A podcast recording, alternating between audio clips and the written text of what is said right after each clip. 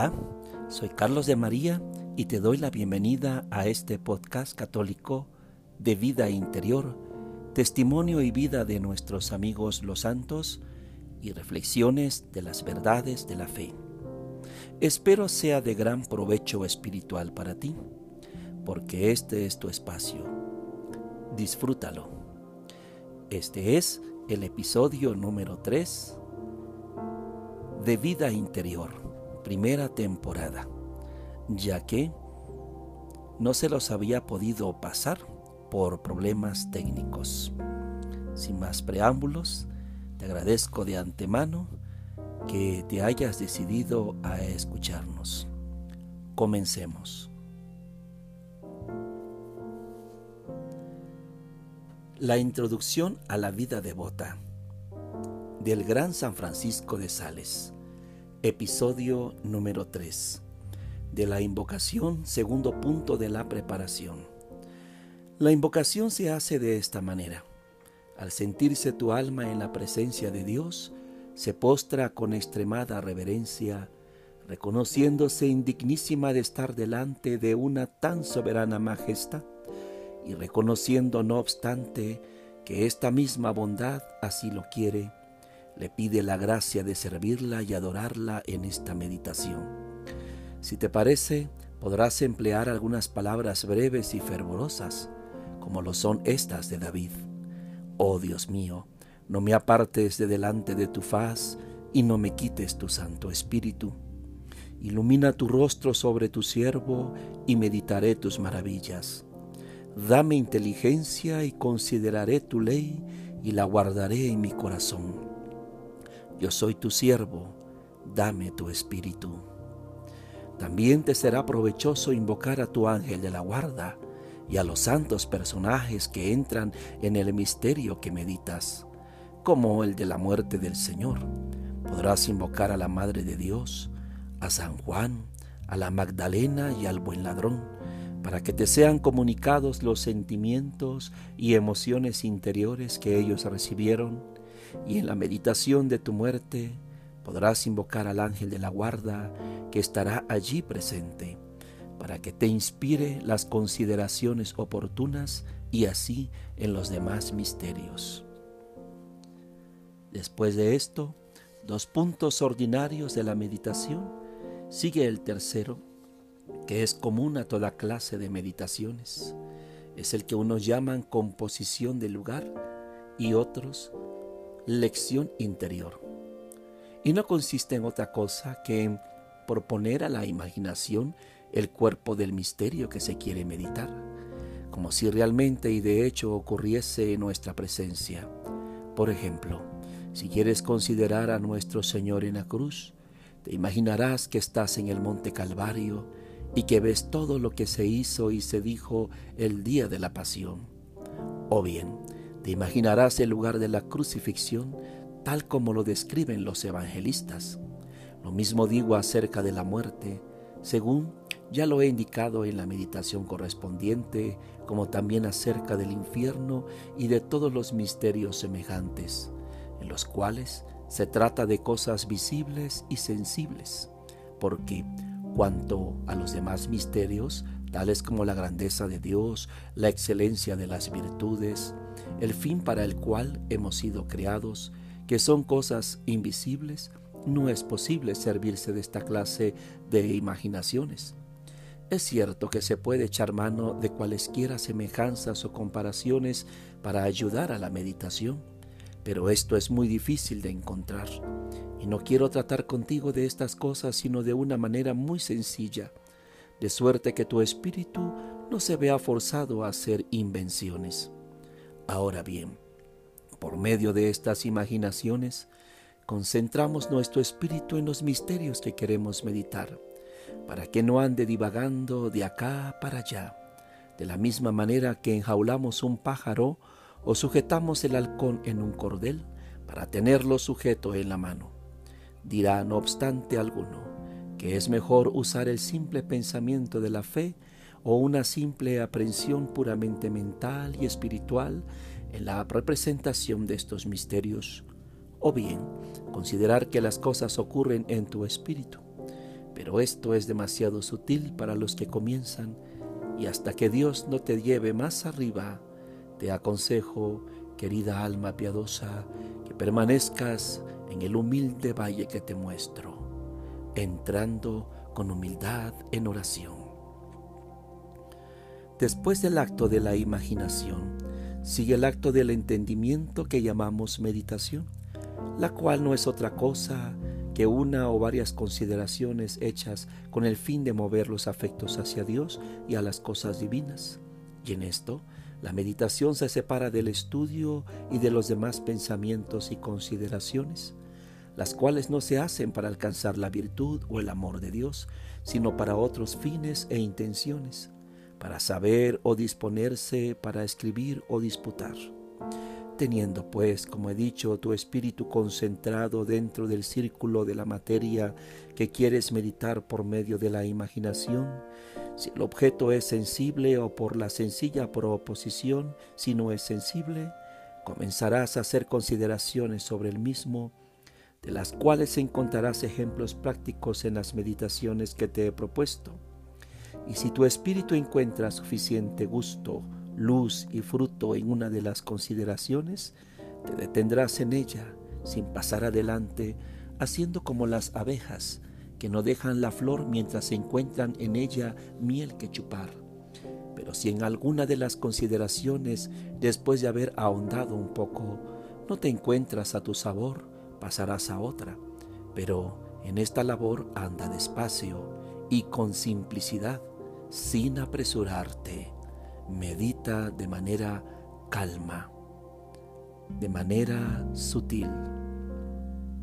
La meditación, pues, produce buenos movimientos en la voluntad o parte afectiva de nuestra alma, como amor de Dios y del prójimo, deseo del paraíso y de la gloria, celo de la salvación de las almas, imitación de la vida de nuestro Señor, compasión, admiración, gozo, temor de no ser grato a Dios, del juicio del infierno, odio al pecado, confianza en la bondad y misericordia de Dios, confusión por nuestra mala vida pasada.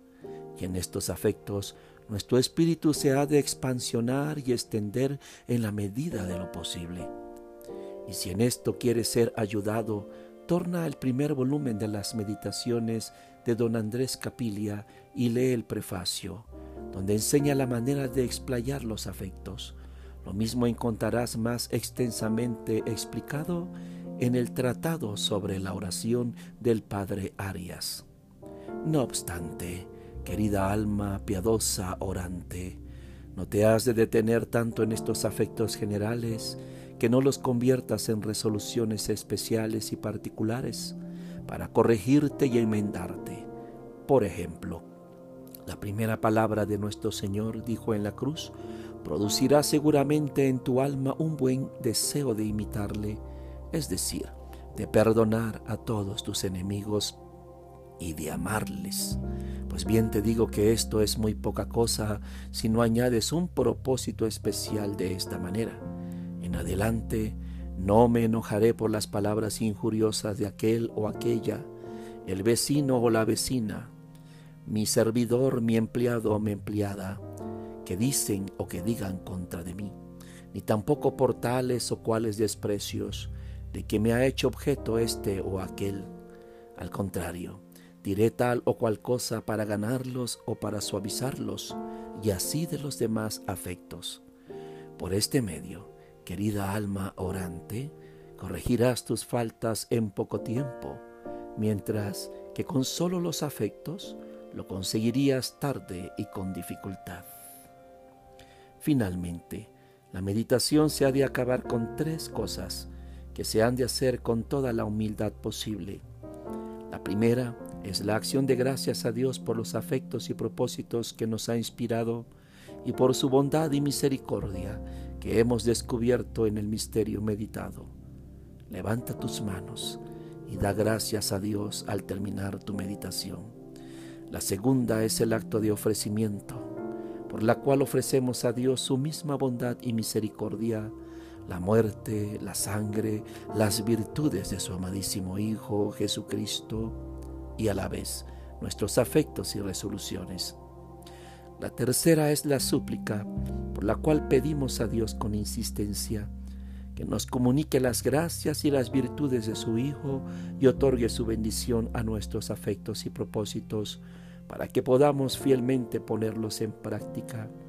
Después hemos de pedir por la Iglesia, por nuestros pastores, parientes, amigos y por los demás, recurriendo para este fin a la intercesión poderosa e infalible de la Madre de Dios, la Virgen María, nuestra Madre, de los ángeles y de los santos.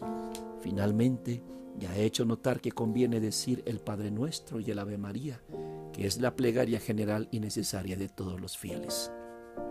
Hago un paréntesis. Hace poquito, en los días pasados, en mi última misión en el estado de Oaxaca, aquí en México, y aprovechando te saludo si me escuchas de otra parte, de otra latitud, de aquí de, la, de Latinoamérica, de otra parte del mundo. Pues te decía hace pocos días que estaba en mi última misión en Oaxaca, porque soy misionero católico. Compartía del capítulo 19 del Evangelio de San Lucas, ese pasaje donde Jesús va camino a Jericó y a las puertas de la ciudad está el ciego Bartimeo. Y nos deteníamos a meditar y compartía con algunos hermanos sobre la actitud de Bartimeo cuando él fue escuchado pues él clamaba a Jesús y las palabras que decía Bartimeo era precisamente Jesús, hijo de David, ten compasión de mí. ¿Nos damos cuenta? También un poquito hacia atrás, en el capítulo 18, encontramos a los diez leprosos que también decían algo parecido. Le salían al encuentro del camino a Jesús con aquella turba que le acompañaba y a cierta distancia, a lo lejos, decían, gritaban, clamaban, Jesús, Maestro, ten compasión de nosotros. La humildad, la humillación como primer punto. Humildemente nos presentamos para orar.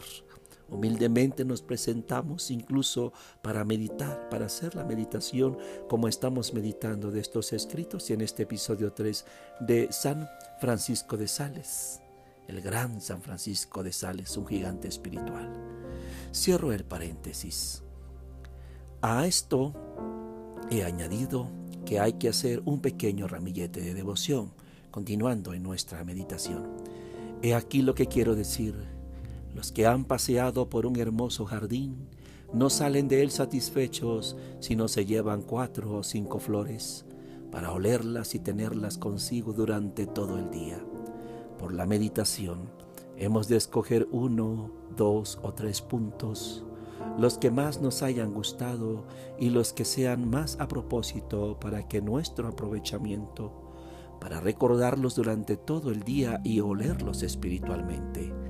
Y este ramillete se hace en el mismo lugar donde hemos meditado, sin movernos o bien paseando, solos durante un rato. Conviene sobre todo, querida alma piadosa, orante, querido cristiano, que al salir de la meditación conserves las resoluciones y los propósitos que hubieres hecho para practicarlos con diligencia durante el día.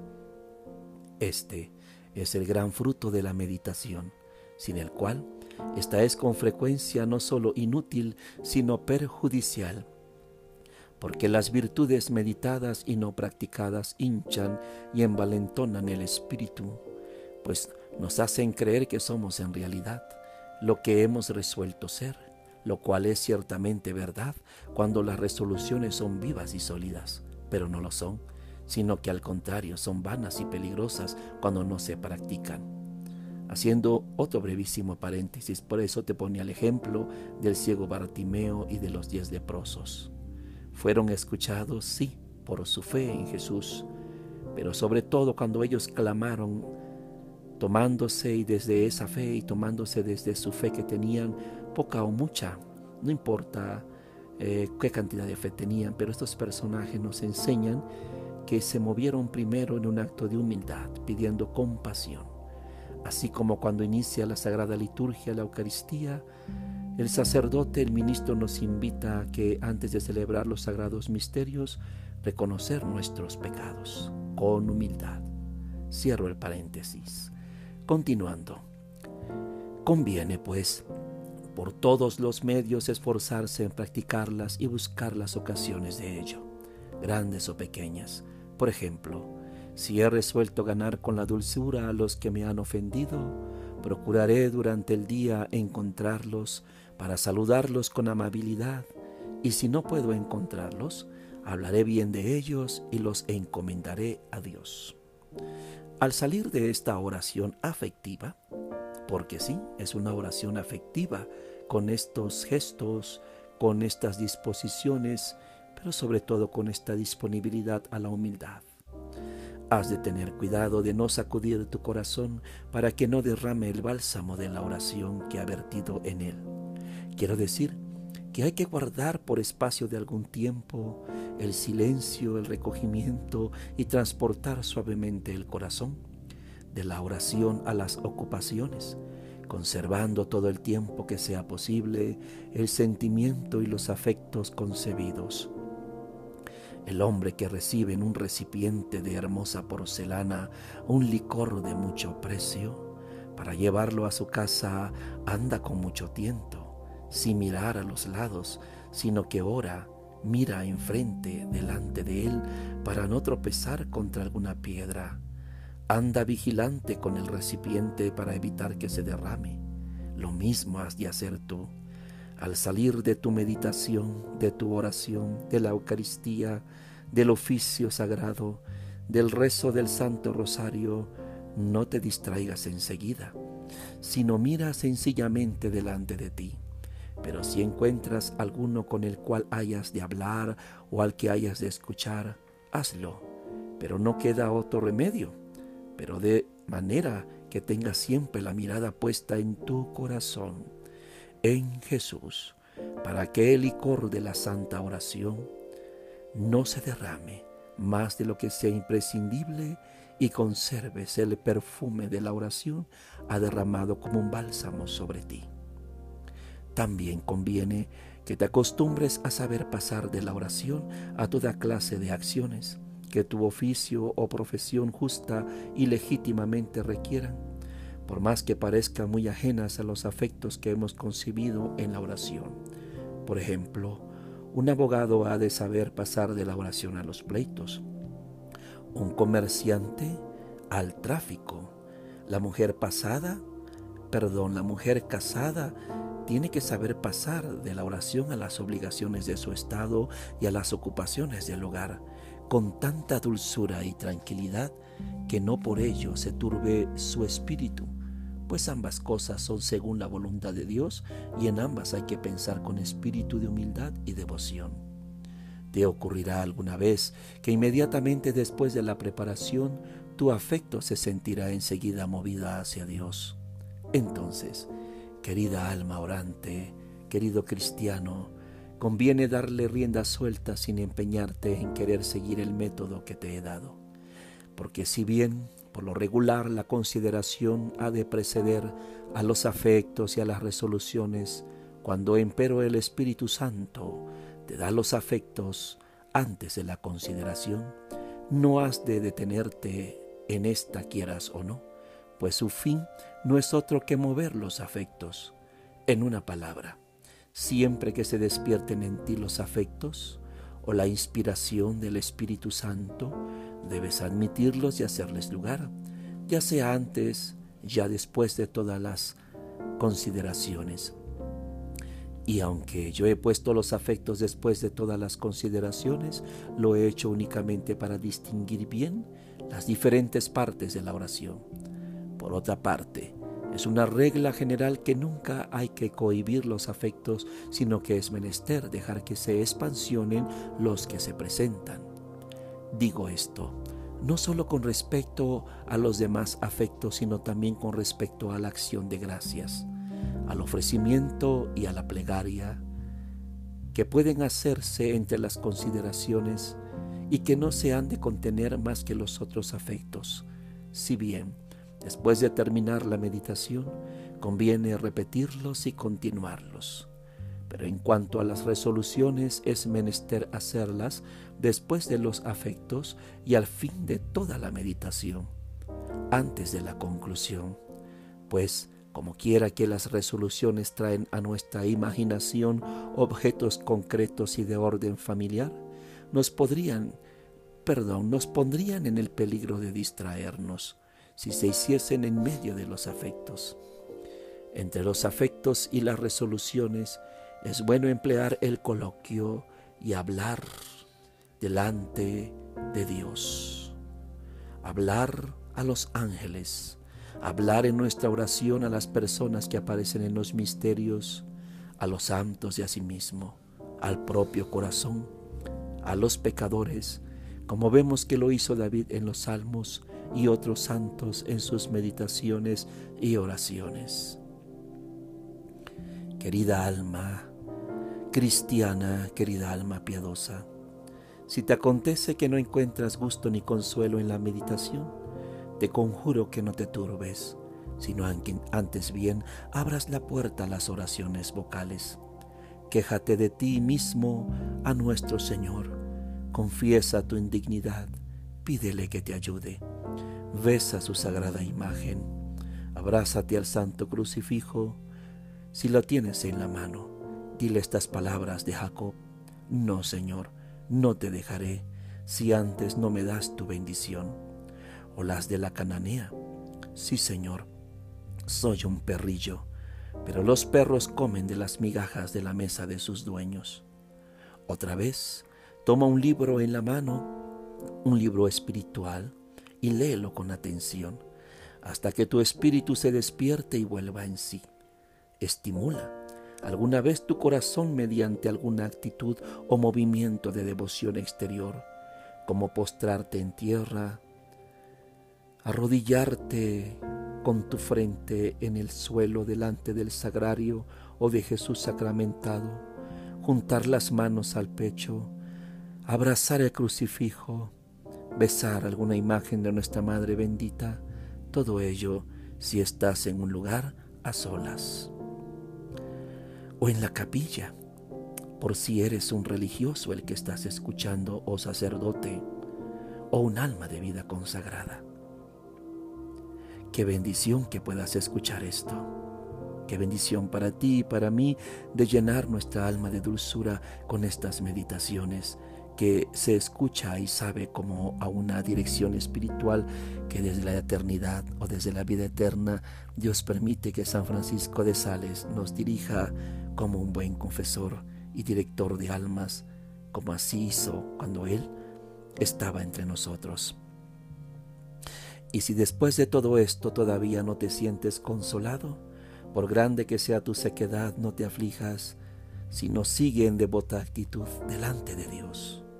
¿Cuántos cortesanos hay que van cien veces al año a la cámara de su príncipe, de su rey, sin ninguna esperanza de hablarle, únicamente para ser vistos y rendirle homenaje? De esta manera, querida alma orante, hemos de ir a la oración, a la meditación. Sostengamos así nuestro Santo Rosario en las manos y pronunciemos las Aves Marías en nuestros labios. Sostengamos, aunque a veces con manos temblorosas, el oficio de la sagrada liturgia de las horas. O respondamos, aunque tengamos nuestra alma turbada, las oraciones contestadas en la Santa Eucaristía, con una actitud, con una actitud pura y simplemente para cumplir con nuestro deber y dar testimonio de nuestra fidelidad. Y si la Divina Majestad se digna hablarnos y conversar con nosotros con sus santas inspiraciones y consuelos interiores, esto será ciertamente para nosotros un gran honor y motivo de gran gozo. Pero si no quiere hacernos esta gracia, si no quiere dejarnos allí sin decirnos palabra, como si no nos viese o no estuviésemos en su presencia, no nos hemos de retirar no te preocupes si Dios no habla a tu corazón. No te preocupes si Dios no viene como lluvia al desierto de tu alma. No te preocupes si todo para ti es oscuridad.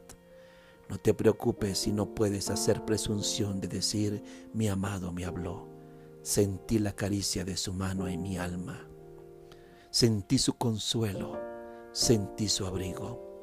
no te preocupes, no te aflijas, continúa allí en devota, sumisa y humilde oración, postración, adoración, plegaria y rezos en tus labios, sino que al contrario hemos de permanecer pues allí, como te digo, delante de esta soberana bondad, en actitud devota, tranquila, humilde, sumisa, abandonado, abandonada en sus manos.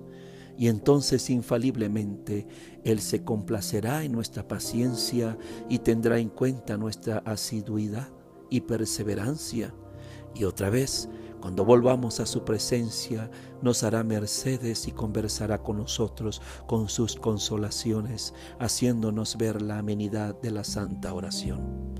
Pero si no lo hace, estemos empero contentos, querida alma piadosa orante, pues harto honor es estar cerca de Él y estar postrados en su presencia. Seguramente esto lo aprendió Santa Teresa de Ávila cuando ella escribió en sus poemas hermosos, Nada te turbe, nada te espante, todo se pasa, Dios no se muda, la paciencia todo lo alcanza. Espero que hasta aquí vayamos meditando, degustando, saboreando como un dulce que no se acaba en los labios de nuestra alma estas meditaciones este testimonio y esta gran enseñanza de San Francisco de Sales. Continúo. Además de esta oración mental perfecta y ordenada y de las demás oraciones vocales que has de rezar por lo menos una vez al día, hay otras cinco clases de oraciones más breves que son como efectos y renuevos de la otra oración más completa, de las cuales la primera es la que se hace por la mañana como una preparación general para todas las obras del día. Las harás de esta manera. Te recomiendo, pues, primero, da gracias y adora profundamente a Dios por la merced que te ha hecho de haberte conservado durante la noche anterior. Y si hubieses cometido algún pecado, le pedirás perdón. Puedes hacer este primer acto en tu cama, ahí, arrodillada o, sentado al borde de tu lecho de descanso. Segundo, Considera que el presente día se te ha dado para que durante el mismo puedas ganar el día venidero de la eternidad y haz el firme propósito de emplearlo con esta intención.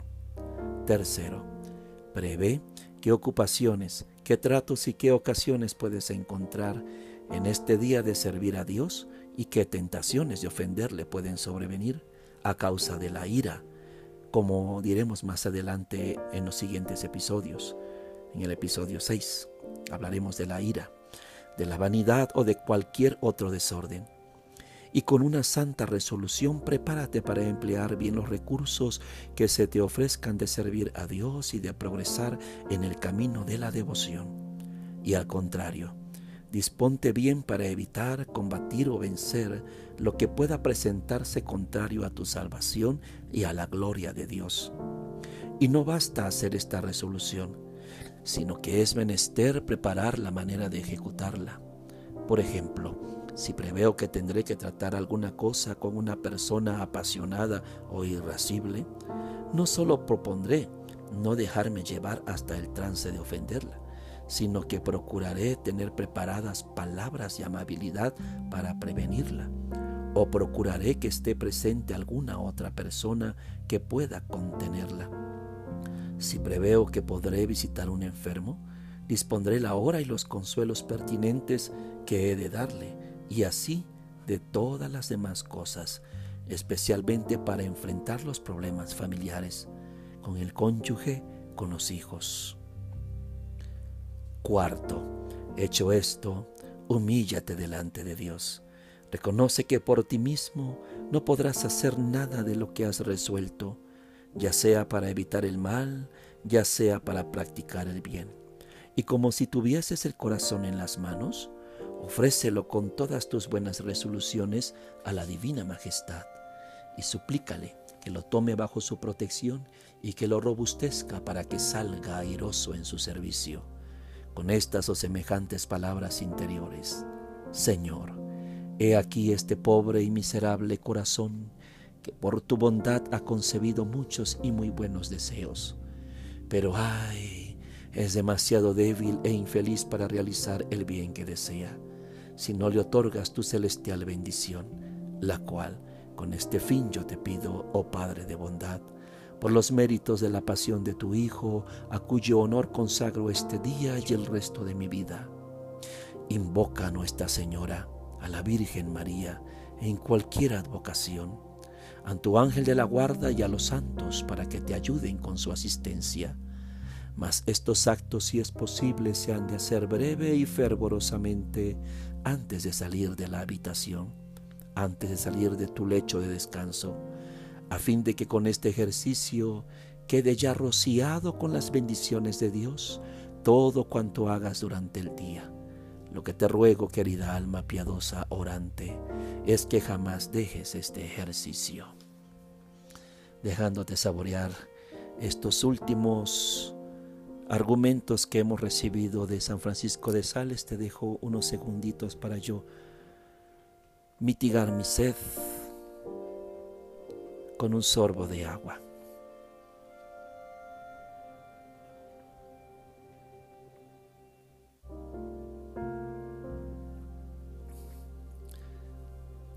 Gracias, gracias por continuar conmigo. Gracias por estar juntos en este momento que es una bendición para nosotros. Sigamos adelante, querida alma piadosa, querido hermano. Espero que todo esto siga llenándote de luces, de bendiciones, de gozo en tu alma. En este punto, amada alma piadosa, es donde deseo que sigas mi consejo porque es aquí donde se encuentra uno de los recursos más seguros para tu aprovechamiento espiritual. Pon cuantas veces puedas durante el día tu espíritu en la presencia de Dios, por alguna de las cuatro maneras más arriba indicadas. Considera lo que Dios hace y lo que haces tú, y verás cómo sus ojos te miran y están perpetuamente fijos en ti, con un amor incomparable. Oh Dios, dirás, ¿por qué no te miro yo siempre como tú me miras a mí? ¿Por qué piensas en mí con tanta frecuencia y yo pienso tan poco en ti? ¿Dónde estamos, alma mía? Nuestra verdadera morada es Dios. ¿Y dónde nos encontramos ahora? Así como los pájaros tienen sus nidos en los árboles para retirarse a ellos cuando tienen necesidad, y los siervos sus escondrijos y sus defensas, donde se ocultan y se amparan y donde toman el fresco de la sombra en el verano, de la misma manera, querida alma piadosa orante, nuestros corazones han de escoger cada día algún lugar en la cima del Calvario, en las llagas de nuestro Señor Jesucristo o en cualquiera otro sitio cercano a Él, donde guarecernos con toda clase de ocasiones, donde rehacernos y recrearnos en medio de las ocupaciones exteriores y para estar allí como una fortaleza para defendernos contra las tentaciones. Bienaventurada el alma que podrá decir en verdad al Señor, Tú eres mi casa de refugio, mi firme defensa, mi techo contra la lluvia, mi sombra contra el calor. Acuérdate pues, querida alma, de hacer siempre muchos retiros en la soledad de tu corazón, mientras corporalmente te encuentras en medio de las conversaciones y quehaceres, y esta soledad mental no puede ser en manera alguna impedida por la multitud de los que nos rodean, porque ellos no están alrededor de tu corazón, sino alrededor de tu cuerpo, de tal manera que tu corazón permanece solo en la presencia de Dios. Es el ejercicio que practicaba David en medio de sus muchas ocupaciones, según lo afirma en muchos pasajes de sus salmos, como cuando dice, Oh Señor, yo siempre estoy contigo, veo siempre a mi Dios delante de mí, levanto mis ojos a ti, oh Dios mío, que habitas en los cielos, mis ojos están siempre puestos en Dios. Además, las conversaciones no son ordinariamente tan importantes que no sea posible de cuando en cuando apartar de ellas el corazón para ponerlo en esta divina soledad. a Santa Catalina de Sena, a quien su padre y su madre habían privado de toda comodidad y ocasión para poder orar y meditar, inspirándole nuestro Señor que hiciese un pequeño oratorio en su espíritu, al cual pudiese retirarse mentalmente para entregarse a esta santa soledad espiritual en medio de las ocupaciones exteriores. Y desde entonces, cuando el mundo la acometía, no recibía de ello ninguna molestia, porque, como ella misma decía, se encerraba en su celda interior, donde se consolaba con su celestial esposo. Así, aconsejaba a sus hijos espirituales que edificasen una celda en su corazón y que se retirasen a ella. Encierra, pues, algunas veces tu espíritu en tu corazón, donde separada de todos pueda tu alma comunicarse íntimamente con Dios para decirle con David, he estado en vela y me he hecho semejante al pelicano del desierto. Estoy como el búho o la lechuza en las hendiduras de la pared, o como el ave solitaria en la techumbre. Estas palabras, aparte de su sentido literal, que demuestra cómo este gran rey se tomaba algunas horas para vivir en la soledad y entregarse a la contemplación de las cosas espirituales. Nos muestran en su sentido místico tres excelentes lugares de retiro y como tres ermitas, donde podamos ejercitar nuestra soledad, a imitación de nuestro Salvador, que en la cima del Calvario fue como el pelícano de la soledad como con su sangre da vida a sus, polluelos muertos en su natividad en un establo abandonado, fue como el búho en las hendiduras de la pared, lamentando y doliéndose de nuestras culpas y pecados. Y en el día de la ascensión fue como el ave solitaria que se retira y vuela hacia el cielo, que es como el techo del mundo. El bienaventurado el Seario, conde de Arián, en Provenza, habiendo estado mucho tiempo ausente de su devota y casta Delfina, recibió de ella un propio, que fue a enterarse de su salud, al cual respondió, Me encuentro bien, amada esposa, si quieres verme, búscame en la llaga del costado de nuestro dulce Jesús, pues es ahí donde yo habito y allí me encontrarás. En balde me buscarás en otra parte. He aquí un caballero cristiano de verdad. Nos retiramos en Dios porque aspiramos a Él y aspiramos a Él para retirarnos en Él. De manera que la aspiración a Dios y el retiro espiritual son dos cosas que se completan mutuamente y ambas proceden y nacen de los buenos pensamientos. Levanta pues con frecuencia el corazón a Dios, querida alma, con breves pero ardientes suspiros de tu alma, admira su belleza, invoca su auxilio, Arrójate en espíritu al pie de la Santa Cruz. Adora su bondad. Pregúntale con frecuencia sobre tu salvación. Ofrécele mil veces al día tu alma. Ofrécesela. Fija tus ojos interiores en su dulzura. Alárgale la mano como un niño pequeño a su padre para que te conduzca. Ponlo sobre tu corazón como un ramo delicioso. Plántalo en tu alma como una bandera y mueve de mil diversas maneras tu corazón para entrar en el amor de Dios y excitar en ti una apasionada y tierna estimación a este divino esposo. Así se hacen las oraciones jaculatorias, que el gran San Agustín aconseja con tanto encarecimiento a la devota dama proba. Querida alma, nuestro espíritu entregándose al trato, a la intimidad y a la familiaridad con Dios, quedará todo él perfumado de sus perfecciones y ciertamente con este ejercicio no es difícil porque puede entrelazarse con todos los quehaceres y ocupaciones sin estorbarlas de manera alguna. Porque ya en el retiro espiritual, ya en estas aspiraciones interiores, no se hacen más que pequeñas y breves digresiones que no impiden sino que ayudan mucho a lograr lo que pretendemos.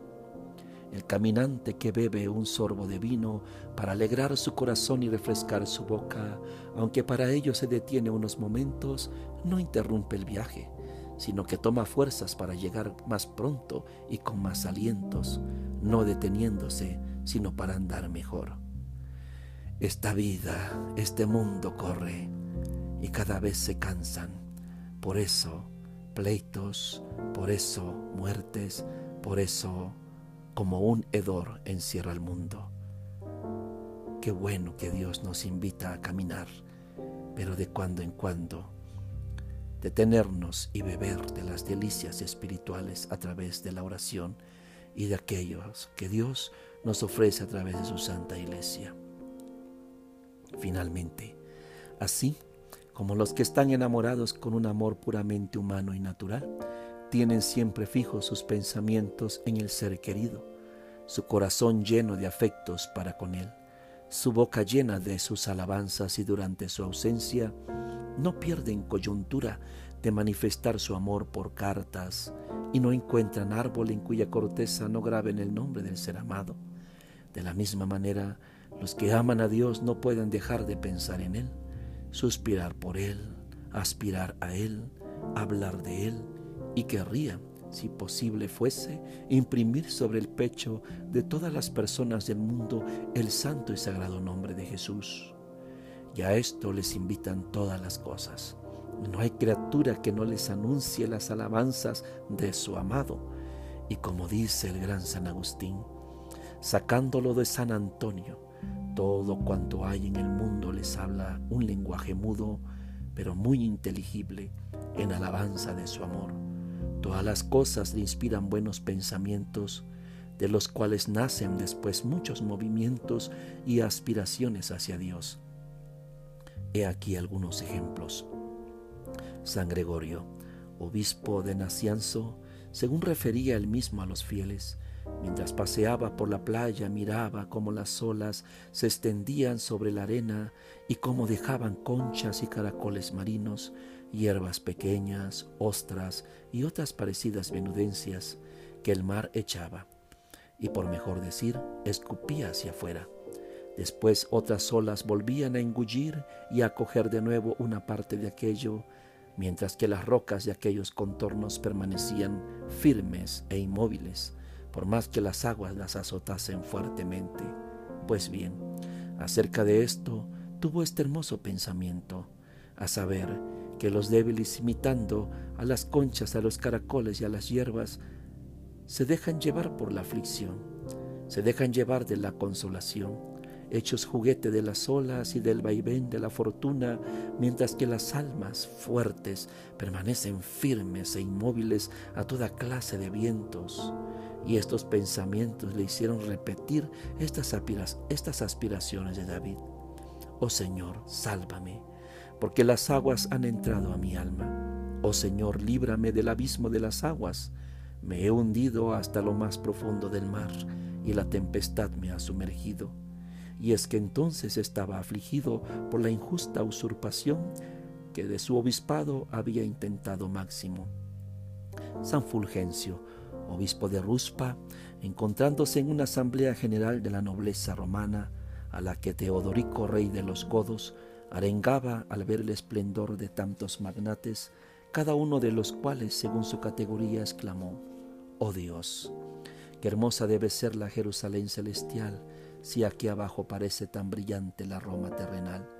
Y si en este mundo andan en medio de tantos esplendores los amadores de la vanidad, qué gloria se debe estar reservada en el otro mundo a los contempladores de la verdad. Se dice que San Anselmo, arzobispo de Canterbury, cuyo nacimiento ha honrado en gran manera a nuestras montañas, era admirable en esta práctica de los buenos pensamientos. Una liebre acosada por los perros corrió a refugiarse bajo el caballo de este santo obispo, que entonces iba de viaje, como a un refugio que le sugirió el inminente peligro de muerte, y los perros ladrando alrededor no se atrevían a violar la inmunidad del lugar donde su presa se había refugiado. Espectáculo verdaderamente extraordinario, que causaba risa a toda la comitiva, mientras que el gran Anselmo, llorando y gimiendo, decía, Ah, Señor. Ustedes, vosotros reís, pero el pobre animal no ríe. Los enemigos del alma perseguida y extraviada por los senderos tortuosos de toda clase de vicios la acechan en el trance de la muerte para arrebatarla y devorarla, y ella, llena de miedo, busca por todas partes auxilio y refugio, y si no lo encuentra, sus enemigos se burlan y se ríen. Y dicho esto, el gran obispo se alejó suspirando. Constantino el Grande honró a San Antonio escribiéndole, cosa que dejó admirados a los religiosos que estaban a su alrededor, a los cuales dijo, ¿por qué se admiran de que un rey escriba un hombre? Admiren más bien que el Dios eterno haya escrito su ley a los mortales, y más aún que les haya hablado de tú a tú en la persona de su Hijo. San Francisco, al ver a una oveja sola en medio de un rebaño de cabras, el pobrecillo de Asís dijo, Mira, dijo a su compañero, qué mansa está esta ovejita entre todas las cabras. También nuestro Señor andaba manso y humilde entre los fariseos y al ver en otra ocasión a un corderito devorado por un cerdo, exclamó, ¡ay, corderito! ¿Cómo me recuerdas al vivo la muerte de mi Salvador? Este gran personaje de nuestros tiempos, Francisco de Borja, cuando todavía era duque de Gandía e iba de casa, se entretenía en mil devotos pensamientos. Me maravillaba, decía después él mismo, de cómo los halcones vuelven a la mano se dejan tapar los ojos y atar a la percha, y los hombres son tan rebeldes a la voz de Dios.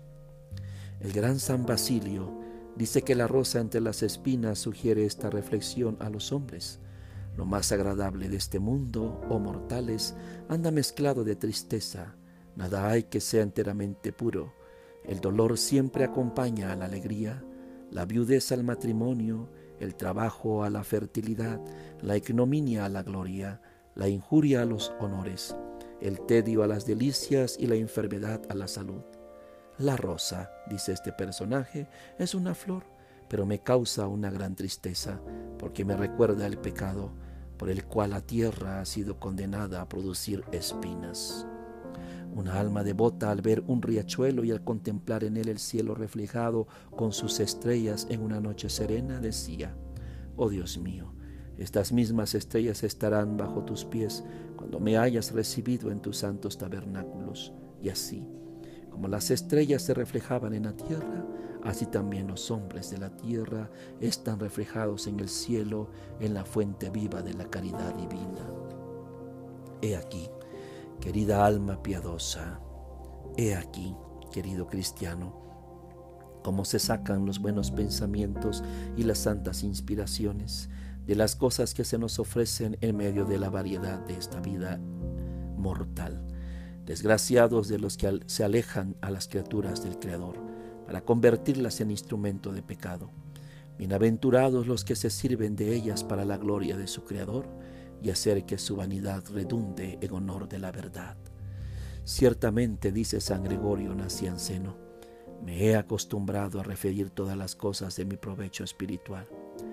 Lee el epitafio que escribió San Jerónimo acerca de Santa Paula, porque es bella cosa ver cómo todo él está lleno de santas inspiraciones y pensamientos que ella hacía en todas las ocasiones.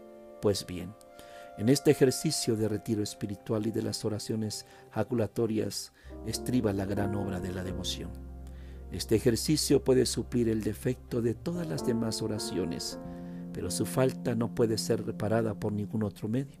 Sin él no se puede practicar bien la vida contemplativa, ni tampoco cual conviene la vida activa. Sin él, el descanso es ociosidad y el trabajo estorbo. Por esta causa te recomiendo muy encarecidamente que lo abraces con todo el corazón sin jamás apartarte de él. De esta manera terminamos este episodio número 3 que ya les estaba debiendo. Soy su hermano Carlos de María. Te invito a que me encuentres también en las redes sociales, en el Twitter, Instagram y Facebook asimismo como Carlos de María.